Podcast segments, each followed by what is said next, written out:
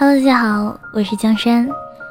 如果你喜欢我的声音，可以扫描图中的二维码添加我为好友，跟我分享你的故事。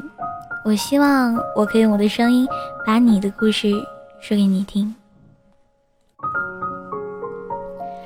曾经的好友为了商谈一个项目去北京，对方是一个标准的八零后，北漂，这是他漂着的第三年。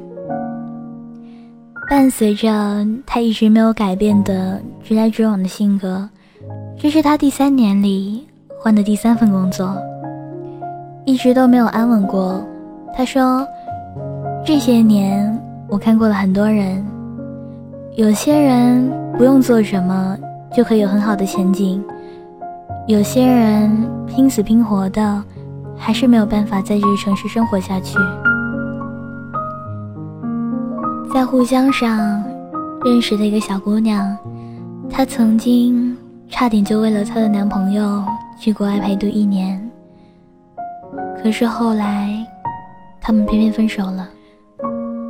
后来她决定一个人去上海，最苦逼的时候，连饭都没得吃，就拿着几个包子躲在地铁站里，不知道该去哪里。曾经。我总是无法理解，明明回到爸妈身边工作更好，也可以陪在爸妈的身边，何必在大城市里摸爬滚打，还得不到一个好的结果？就像我曾经写过的那个在动车里哭泣的姑娘，到最后没办法了，只能回家。我曾觉得这样太不值得，然而。当我有一天面临选择的时候，我终于明白，他们做决定的时候是一个什么样的心情。那个北漂者的哥们说过，哪怕自己奋斗了一辈子，也是个屌丝，那么至少这样子自己就不会再有借口了，不会在老的时候悔不该当初。你说值得吗？我觉得值得。虽然我直来直往的性格给自己带来了很多麻烦，但这就是我，这就是我存在的方式。其实，所有漂泊着的人，不过是为了有一天能够不再漂泊，用自己的力量撑起身后的家人和自己爱的人。你觉得最好的生活状态是什么？我觉得。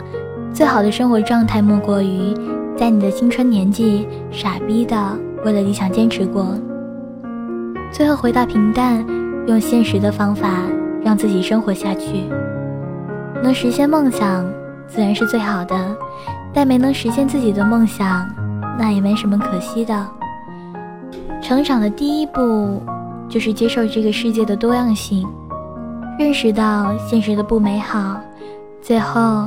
还是决定要坚持最初的坚持。小的时候，我总嚷嚷着努力是为了改变世界。然而现在的我会觉得，有些人努力只是为了变成一个普通人，有些人努力只是为了给自己一个交代。也许我们始终都只会是一个小人物，但这并不妨碍我们选择用什么样的方式生活下去。窃以为那些看透了生活的无奈之后，还是选择不敷衍、不抱怨、不自卑，依旧热爱生活，依旧努力做好身边的人和事，努力便是他们对自己的交代。就像我曾经跟李晶讨论去哪里工作的时候，最后我们得出结论，其实。无论在哪个城市生活都不容易，但无论过成什么样子，都要自己承担得起。我有勇气做选择，自然要有本事承担得起后果。所以，努力是为了给自己一个交代。